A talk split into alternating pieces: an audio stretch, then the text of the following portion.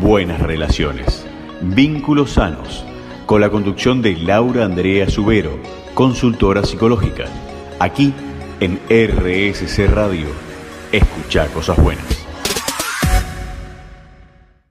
Muy buenas noches a todos, ¿cómo están? Bienvenidos a Buenas Relaciones.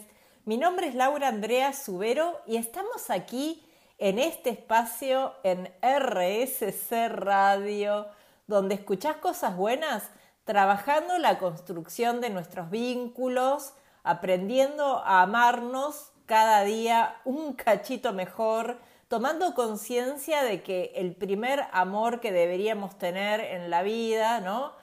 Es el amor propio, porque con él vamos a salir a la calle a defender que nuestros valores, nuestros límites, las cosas que queremos y lo que ya no queremos en la vida, ¿no?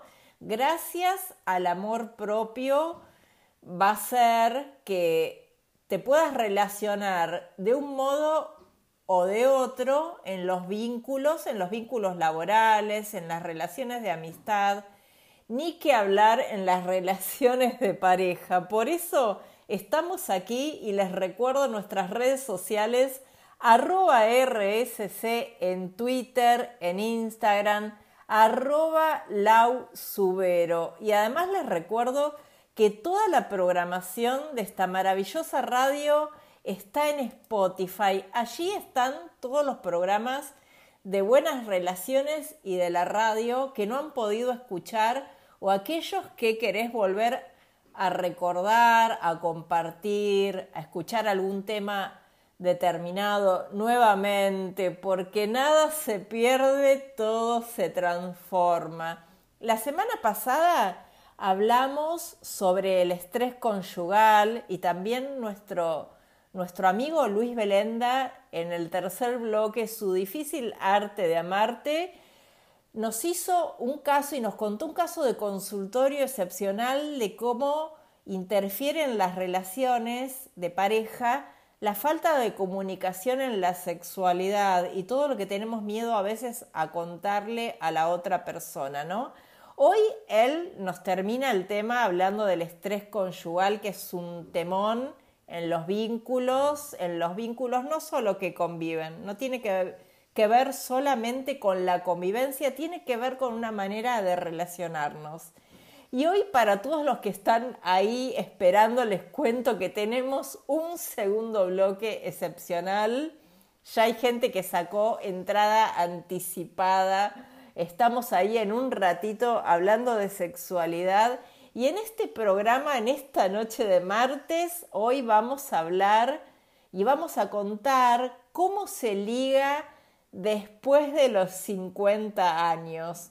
Para aquellos que han decidido o no, por elección propia o por elección de su expareja, han quedado solas, solo, después de los 40, 40 y pico, una edad donde ya creías que tenías la vida más o menos acomodada y de repente, bueno, la pareja no funcionó o lo que fuera que haya pasado, empezaste a construir nuevamente un camino a solas y te encontrás con que, con que el mundo ya no es el mismo en el que vos habías iniciado la última pareja, ¿no? Hay otras formas de relacionarnos, de hablar, de conocer gente. El mundo ha cambiado y vos quedás ahí solo como si hubieras venido de otra época, como si fueras una persona antigua y de repente te tenés que ayornar obviamente a las nuevas técnicas de levante y vamos a hablar de todo eso hoy aquí en Buenas Relaciones. Porque las personas de esta edad que han decidido unirse a la moda que de las aplicaciones, ¿no? En primera instancia. Quizás si venías de una pareja larga de muchos años, la forma de levantar era totalmente distinta para conocer ahora posibles amantes eh, o relaciones de pareja estable, lo que fuera que, que depare el destino y muchísimo trabajo nuestro. Claro, ahora están las aplicaciones de cita, ¿no? Pero lo que sucede es que muchos no saben cómo hacer para triunfar en ellas, ¿no? Entonces hoy vamos a hablar cómo ligar a los 50, que no es tarea fácil, pero no es imposible. Al menos si, si no sabes cómo, hoy por lo menos te vas a enterar más o menos por dónde es el camino. Y esa edad, claro que uno la mide como la mitad de la vida en el mejor de los casos, ¿no? Si estás soltera, soltero, no importa, por, por dos razones. Si te separaste, te divorciaste, esa es una razón, no importa si hubo papeles o no. O si aún no has encontrado el amor porque estuviste ocupada, ocupada en tu carrera, en tu trayectoria laboral o lo que fuere que se o no se dio simplemente, ¿no? Y todo tu círculo además está emparejado. ¿Y qué pasa? Claro, están todos en relaciones, ¿no? Y te moves siempre con las mismas personas, con lo que es difícil conocer personas nuevas y por ende posibles relaciones, ¿no? Por eso las personas de esta edad han decidido unirse a la moda de las aplicaciones para ligar y es una forma fácil y cómoda de conocer posibles ligues con gustos, aficiones y personalidades afines también. Y numerosas investigaciones que se han realizado acerca de este tema han demostrado que a casi un millón de personas mayores de 50 años les gustaría ir a estos sitios de citas, pero no tienen idea muchísimas veces cómo funcionan o qué hay que hacer en ellas para triunfar, ¿no? Para no decepcionarnos, para no pasarla mal, no morir en el, en el intento, desactivar tu aplicación y decir esto no sirve. Y los 50, claro, son una edad estupenda para que para el sexo. No se olviden que tenemos nuestro segundo bloque y además tienen una vida sexual más satisfactoria que a los 30 y niveles similares a los 20. ¿Qué se gana a esta edad? La experiencia, el tener conciencia de que nos tenemos que cuidar para no contraer enfermedades, pero quizá las mujeres ya no tienen Además, la preocupación de quedar embarazadas, ¿no? Entonces se disfruta muchísimo más de la sexualidad.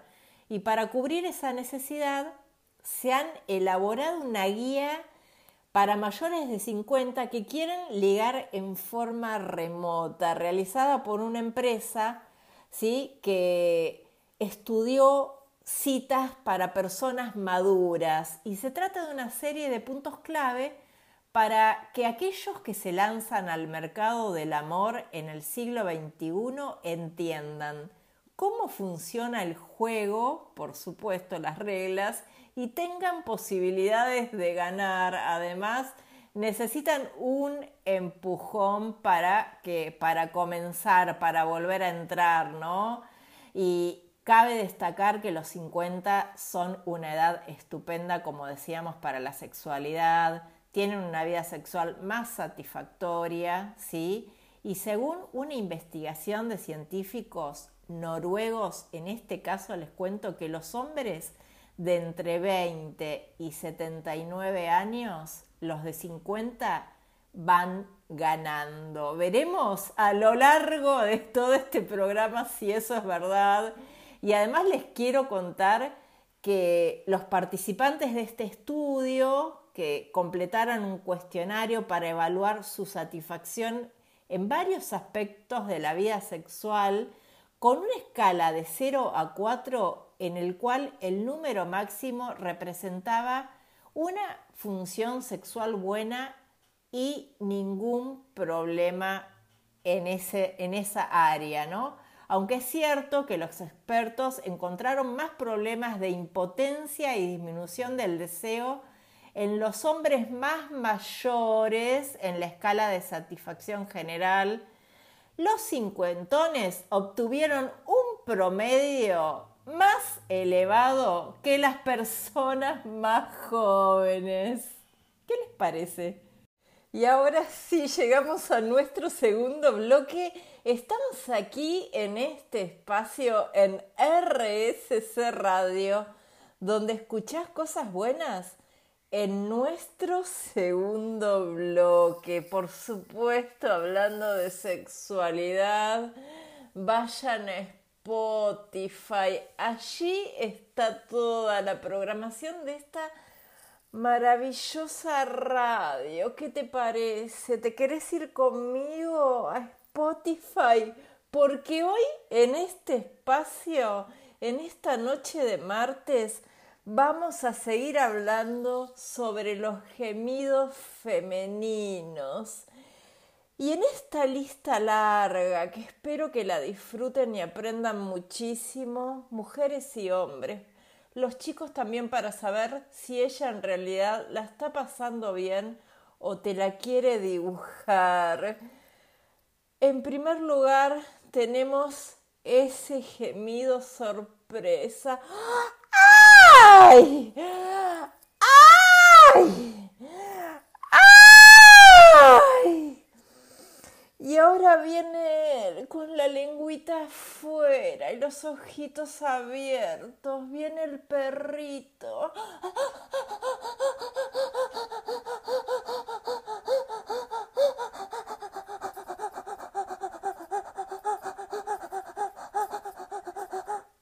Ahora llega ella con la franelita en la mano. ¿Quién es? La fanática por la limpieza. Ay, ay, ay, ay, sí, sí, sí, ay, no manches la cama, ay, ay, no manches la cama, ay, ay, no ensucies, ay, ay, no manches la cama, ay, cambié las sábanas, ay, no manches, no manches, no manches, no manches. Y ahora llega en este espacio el gemido resorte.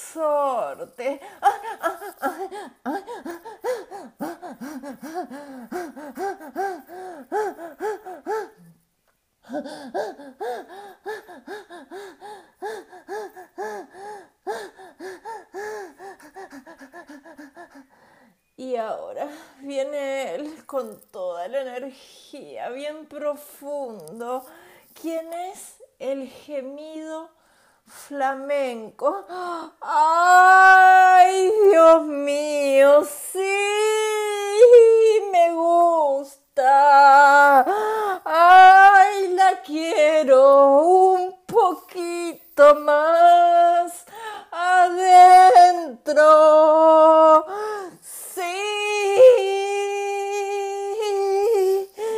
Y ahora llega el gemido, el gemido religioso.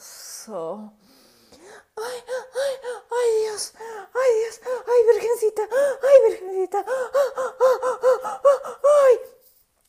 ay, ay Dios, ay Dios mío, ay Virgencita, ay Virgencita, ay Dios, ay Dios, ay Dios, Santo Dios, Santo Dios, Santo Dios, Virgencita, ay Virgencita, ay, Dios, Dios, Dios. Y ahora llega él, el gemido del último partido de la selección Argentina. ¡Ay! ¡Ay, derecho! ¡Ay! ¡Sí! ¡Ahí! ¡No! ¡Para allá no! ¡Derecho! ¡Ahí! ¡Ahí! ¡Al medio! ¡Sí! ¡Sí! ¡Sí! ¡Sí! ¡Así! ¡Así! ¡Así! ¡Así! ¡Así! ¡Ay! ¡Sí! ¡Llegué! ¡Llegamos! ¡Llegamos! ¡Ay! Sí, ahora llega ella siempre preocupada por todo. Llega la madre de familia. ¡Ah, ah, ah! ¡Ay, ay! ¡Ay, ay! ¡Ay, ay! ¡Hay que pintar el techo! ¡Ah, ah, ah! ¡Hay que pintar el techo! ¡Ah, ah, ah! ¡Ay! Escuché un ruido. ¡Ay, los chicos! ¡Ah, ah! ¡Ay, dámela! Pero creo que se levantaron los chicos. ¡Ay, ay, ay! ¡Sí, la quiero! ¡Ah, ah! escuché un ruido en el pasillo. Ahí está el techo. Sí, pintar. Sí, hay que pintar el techo, por favor. Y ahora llega a este espacio. Sí, el gemido con todas las... Ah, ah, ah, ah, ah, ah, ah, ah, ah, ah, ah, ah,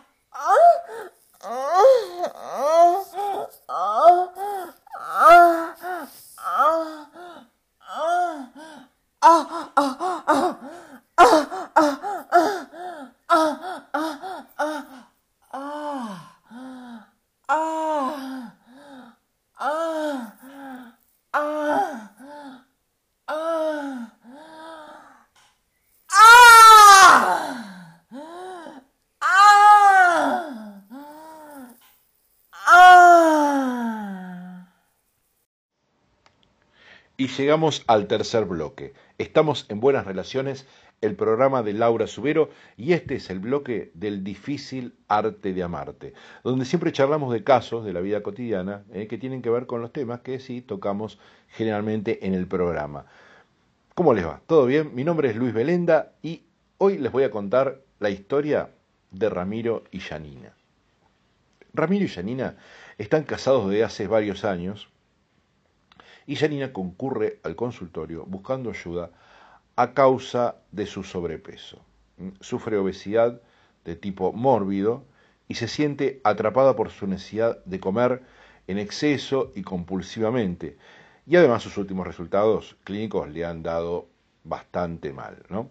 Su médico bueno, le ha recetado eh, algo para bajar la ansiedad, ya que bueno, eh, sufre de ataques de llanto, no duerme bien, tiene palpitaciones, gastritis y otros síntomas que indican que Janina está eh, atravesando, lidiando con algún tipo de estrés. ¿no? Eh, y también le sugiere bueno, que vaya a buscar ayuda psicológica.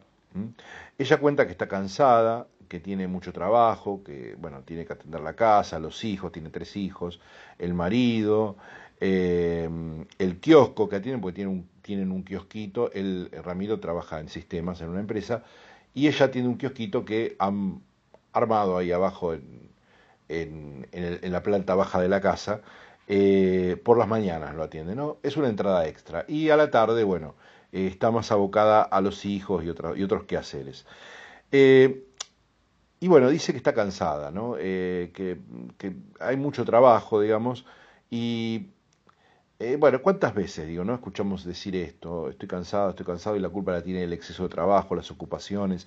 Eh, generalmente tendemos a buscar eh, la respuesta al estrés en lo más evidente, digamos, ¿no? que tiene que ver con las tareas que hacemos. Entonces te dicen, bueno, tenés que irte de viaje, tomate un fin de semana, desenchufate, ¿no? Como si esa fuera la solución. Pero a veces, ¿saben? El estresor, que así es como se llama aquello que provoca el estrés, estresor, está más abajo, está en capas más profundas de nuestra vida, ¿eh? que también son capas más difíciles de abrir, obviamente porque abrirlas nos puede generar cierta eh, inestabilidad. ¿eh? Entonces, cuando se le pregunta a Janina por su relación con Ramiro, hay esa refiere a que es una persona, Ramiro es una persona especial.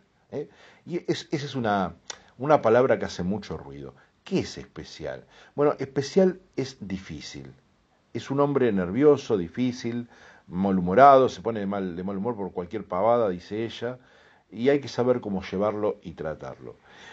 Eh, Ramiro trabaja en sistemas, en una empresa, eh, y cuando llega a la casa, eh, lo primero que pregunta es cuánto se vendió en el kiosco. Y bueno, cuando no se vendió demasiado, empieza a protestar, y bueno, sea como sea, agarra la plata del kiosco y hace las cuentas primero, le deja el cambio a Yanina para el día siguiente y el resto lo guarda.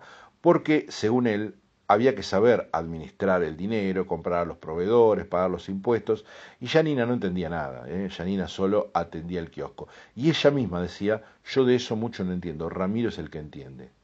Entonces Ramiro no solo manejaba eh, el dinero que, que ganaba en el trabajo, ¿sí? en sistemas, sino que también manejaba el dinero del kiosco. Eh, ¿No te convendría tener una tarjeta de débito para manejarte mejor, Janina? Para poder directamente ir a la cuenta bancaria y no tener que estar pidiéndole a Ramiro como si fuera tu papá plata. No, yo no entiendo mucho de eso. Es mejor que lo maneje Ramiro. Esa era su respuesta. Cuando Ramiro se enojaba, le decía gorda inmunda y otros apodos ofensivos vinculados a su sobrepeso. Ya hacía mucho que no tenían relaciones, ¿eh? Pero ella sospechaba que Ramiro tenía un amante. Es más, hasta lo justificaba porque decía, ¿cómo él va a querer tener relaciones conmigo? Así fue cuando una tarde entró un mensaje en el celular de Ramiro, que justo se lo había olvidado sobre la mesa de luz, y Janina no pudo resistir la, la tentación de leerlo. Eh, era un mensaje de una tal Andrea, que decía, hola peladito, te extraño. Esto trajo una discusión que empezó por un quién es Andrea y terminó derivándose en que Janina era la culpable de revisarle el celular. ¿eh? Y finalmente también terminó con una invitación a eh, Janina a que se vaya de la casa si no le gustaba. Lo que pasa es que eh, Janina se sentía incapaz de sobrevivir sin Ramiro. ¿Cómo mantendría a sus hijos? ¿Dónde iría a vivir? ¿A lo de sus padres? Eso sí, los pibes se quedan conmigo, le aclaró Ramiro. Y así fue que Janina tuvo que aceptar que Ramiro hacía con su vida lo que quería y callarse la boca o perdería todo. En definitiva, él estaba en esta situación con Andrea por culpa de Janina, que se había arruinado el cuerpo para alejarse de él, decía Ramiro. Ella lo había empujado a la infidelidad.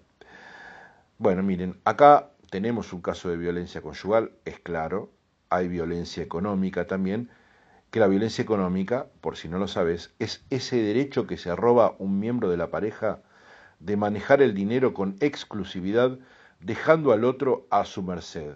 ¿eh? Yo manejo la plata, vos si querés plata me la tenés que pedir a mí. Eh, por otro lado, hay también violencia psicológica, apodos denigrantes, hacer sentir al otro que no vale nada y que no puede. Y esto, ¿saben? Es un combo que una vez que te lo vendieron y lo compraste, es difícil deshacerse de él ¿eh? y lleva a provocarte una distorsión del raciocinio y de la percepción.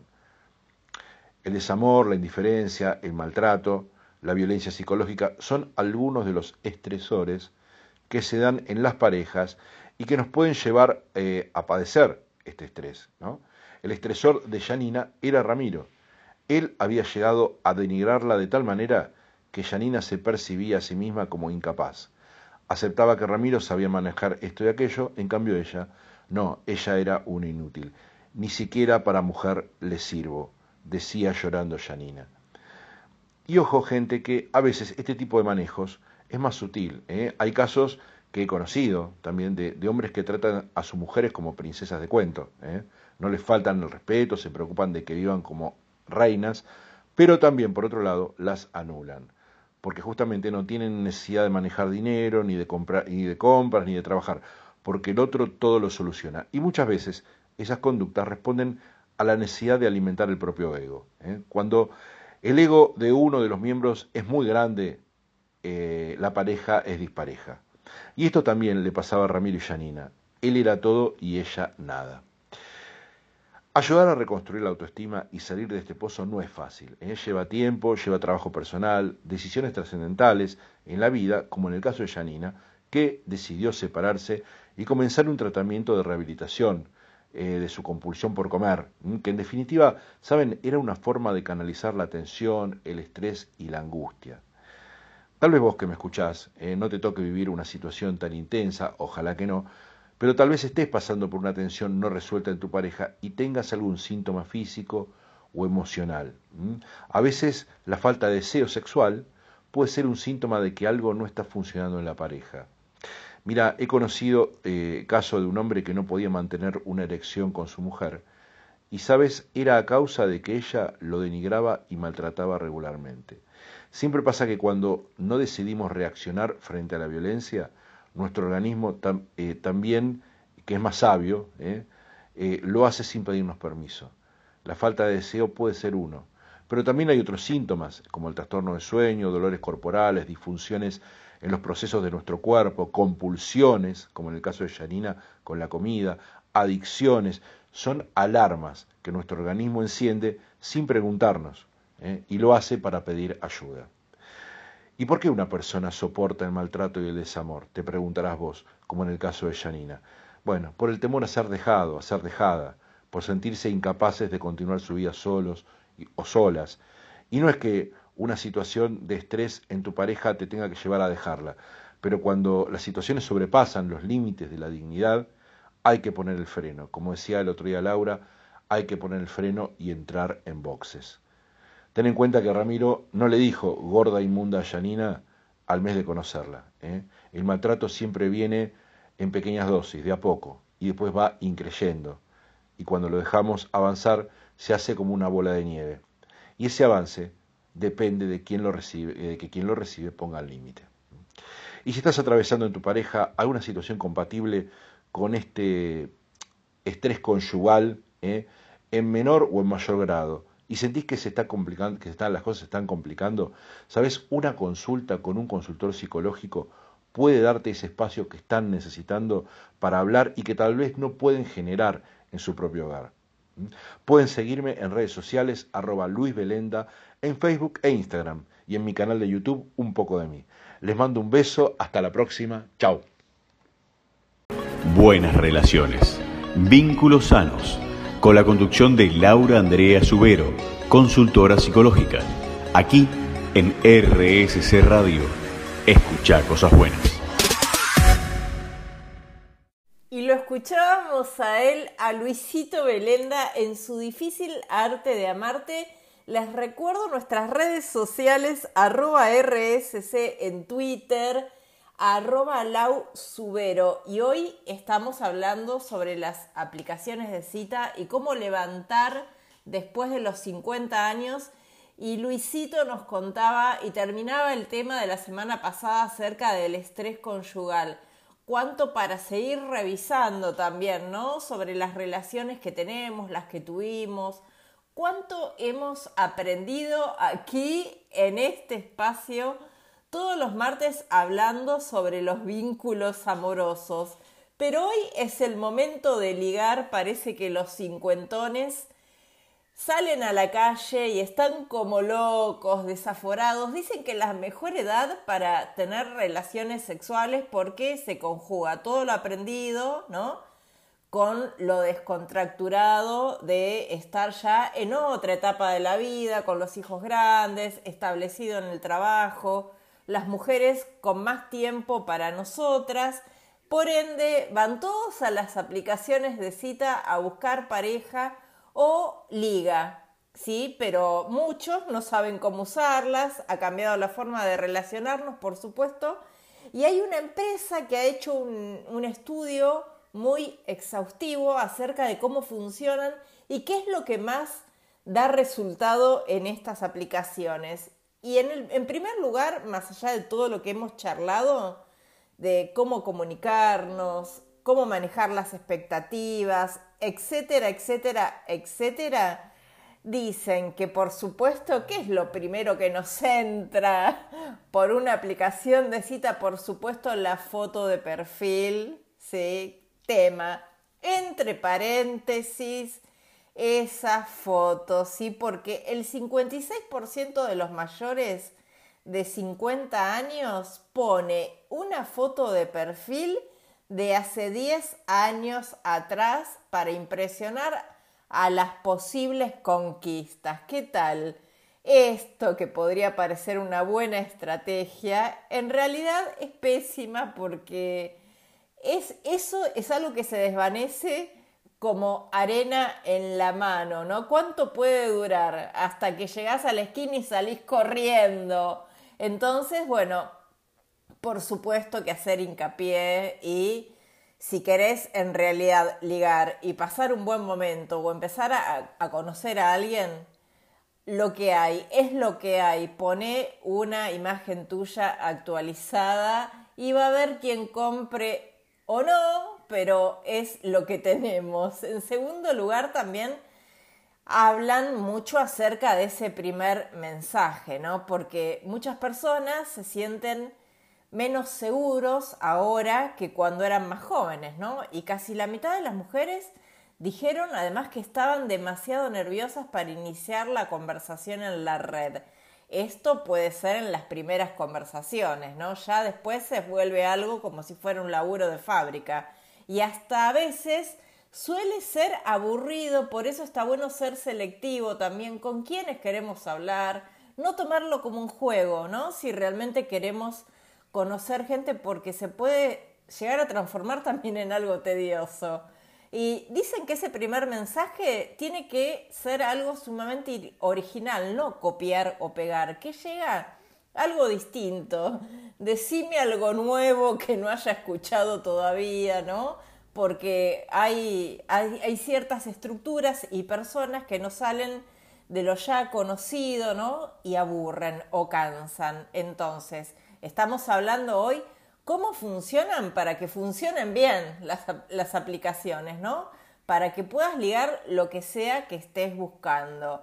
¿Cuándo es el momento de pedir una cita? Bueno, tiene sentido, por supuesto, eh, tomar la iniciativa y proponer una fecha para conocernos en personas y adaptar esa fecha, dicen, a un punto de interés compartido. No necesariamente tiene que ser una cita formal, para muchos será un café el lugar más acorde, para otros un lugar de interés en común, un recital donde no puedas ni hablar, ¿no? ni conocer al otro, algún lugar, algún paseo en común que tenga que ver obviamente con intereses compartidos y así poder tener una primera cita mucho más relajada para que después de eso quizá sí poder ir a tomar un café. Los tiempos de la espera para algunos son un temón también en estas aplicaciones, porque es la gran pregunta que se hacen.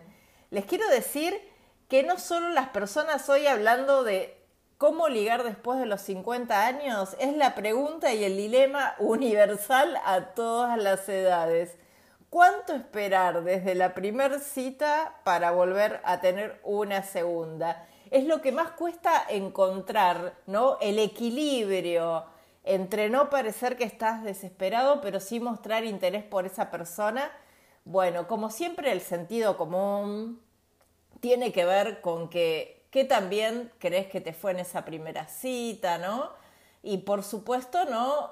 Hablamos siempre de las fantasías y de las ilusiones, bajarlas a tierra, y tratar de, ver con realidad lo que hemos escuchado también en esa primera cita y cómo nos ha ido para proponer un segundo encuentro. El romance moderno a menudo implica un periodo, claro, de cortejo más breve. Antes había que laburar más en forma presencial, ahora no. Ahora los tiempos se, se acotaron. Y lo mejor, por supuesto, es, ¿qué les parece a ustedes? Ser sinceros desde el principio, ¿no? Porque si no, estamos perdiendo el tiempo nosotros mismos, les estamos haciendo perder el tiempo a la otra persona también. Y hay algunas personas que dicen que hay manuales que incluyen un capítulo sobre cómo hacer que el romance se convierta en algo más formal, después de tres o más citas. Y generalmente, si querés ir a hacerlo, que esto sea algo exclusivo, ¿no? Eh, seguir conociendo a esa persona. Muchísimas cosas a la hora de conocer gente. El mundo ha cambiado, los tiempos, las necesidades han cambiado, pero lo que sí hay algo en común que hace a todas las épocas, que todavía vamos en busca del amor. Y así llegamos al último bloque. Estamos aquí en este espacio de RSS Radio donde escuchás cosas buenas y hoy hablando sobre todo de cómo ligar después de los 50 años para todos aquellos que han salido a la cancha después de una separación quizá de muchos años, donde se encuentran con otro mundo. No solo ha cambiado el medio por donde se liga, las aplicaciones de cita, por lo menos en general o en, la mayoría, muchos se siguen conociendo en otros ámbitos, también ha cambiado de qué forma nos conectamos con el otro, con la otra persona, ¿no? Las necesidades, por supuesto, de todos y eso hace a la vida hoy, 2023, los solteros que están de nuevo en la cancha quieren saber cómo se liga, porque claro, buscar pareja después de los 50 años no es tarea fácil para nadie, y mucho menos si no sabes por dónde buscar o cómo funcionan las aplicaciones de cita, ¿no? Para nada. Y hoy vamos a charlar, y en este bloque, ¿qué debemos buscar también? hablamos del perfil en, el otro bloque, hablamos de cómo mejorar y usar más o menos las aplicaciones de cita, pero vamos a charlar un poco porque existe la creencia popular de que el amor es un fenómeno que se produce por un encuentro casual, ¿no? Es una idea eh, ligada al azar y al amor ciego, ¿no? Como si fuese algo que aparece en nuestras vidas y que no debemos buscar. Sin embargo, encontrar pareja suele ser cuestión de probabilidad. Hay que olvidar la idea de que el amor de tu vida aparecerá por la puerta, ¿no? Hay que ponerse manos a la obra y elegir el propio destino de uno. También porque porque hay que estar preparados para estar en pareja quizá a lo largo de nuestra vida nos hemos cruzado con gente que era el ideal y no era nuestro momento, ¿no? Entonces también tenemos que estar preparados para encontrar y hacer que una relación crezca, ¿no? Derrumbar prejuicios, adentrarse en el mundo de las citas a través de Internet, ya sea en las redes sociales o en las aplicaciones, no te convierte en un ser extraño, ¿sí?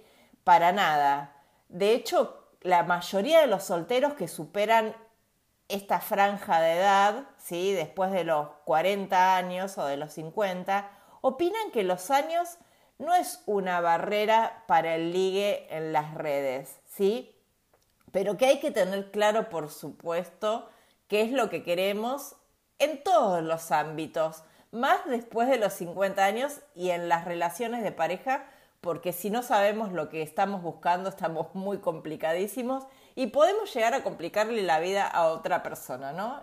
Y en un momento en el que se comienza a ver la vida de otra manera, a elevarse el ánimo, aprendemos a llevar mejor las preocupaciones, ganamos disfrute y felicidad, ¿no? Porque ya el trabajo y criar los hijos no es algo que tiene que empezar de cero, tenemos mucho más tiempo para nosotros, pero hay que tener claras las preferencias y lo que realmente buscamos en un compañero, por supuesto una compañera, es clave, porque hay quienes buscan pareja estable o incluso los que buscan compañía a partir de planes y actividades con personas afines, por ejemplo, quienes les gusta compartir una cancha, un partido de fútbol, determinada música, ¿no? Pero sí tener en claro qué es lo que quiero. Y sobre todo que las limitaciones, porque a los 50 años tenemos como la obligación de saber que ya no podemos eh, entrar al mundo del otro ¿sí? sin tener en claro lo que ya no queremos en la vida, ¿no? Y debemos saber a qué parejas potenciales podemos optar, ¿no? Ser realistas con nosotros mismos, eh, con lo que podemos ofrecer también. En definitiva, no perder tiempo ni salud en pescar en ríos que ya no son los nuestros, ¿no? Porque a esa altura de la vida el tiempo es oro. No perder la paciencia porque no siempre es fácil ligar en las aplicaciones de cita. Hay que pasar por muchas preguntas y muchos cuestionarios repetitivos a veces hablamos de que marcar la diferencia es clave a la hora del ligue. Por eso es importante no tirar la toalla, ¿sí? Y sobre todo, ¿cuándo pedir una cita en persona? Bueno, esto que tenemos que ir tanteando, ¿qué tenemos que usar? Sobre todo el sentido común, ¿sí? por lo menos tener un perfil de la otra persona bastante claro, a qué se dedica, dónde vive, qué es de su vida, ¿sí? Eh, qué fue de su vida anterior, lo que querramos y la que, lo que la otra persona también quiera contar. Y tener por lo menos algunas conversaciones por teléfono antes de encontrarnos en un lugar público en primera instancia, ¿no? para ese primer café y sobre todo cuidar mucho, ¿saben qué? La ilusión. La ilusión no se lleva a veces bien con vos. Te hace ver cosas que no existen o te hace ocultar otras que sí existen. En suma, te hace distorsionar la realidad. Querés pensar que va a volver que va a dejar de beber, que va a ser efectivo, que va a separarse, que quiere estar en pareja, que te engañó porque estaba en crisis, que fue egoísta porque estaba enojado. ¿Querés pensar que se va a quedar por siempre cuando no se queda ni una noche?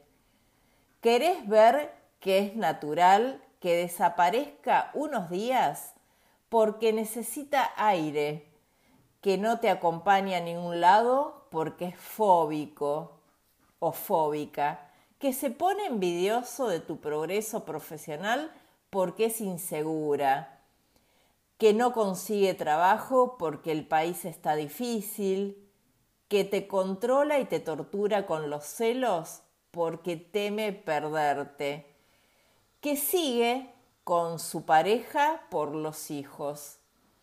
Tu ilusión te enseguece, te hace hacer cosas disparatadas, actuar como poseído, pensar mal, perder el tiempo, no medir tus excesos, minimizar las ofertas, justificar también sus silencios. La ilusión te sostuvo cuando eras chico y tu casa era quizá un caos. Te permitía construir un mundo mágico en tu cabeza porque necesitabas sobrevivir y la realidad era demasiado aterradora. Pero ahora no te sirve. Le vamos guardando, la vamos guardando en un baúl, la vamos dejando atrás, le vamos dejando espacio a la realidad. Vamos, te acompaño a dejar de creer en cambios mágicos, a dejar de creer que van a salir conejos de la galera. Me vas a decir que no podés porque eso es insoportable y triste. Te prometo que no. Es más, hago un canje. Hagamos un trato. Me das tu ilusión y te devuelvo tu esperanza.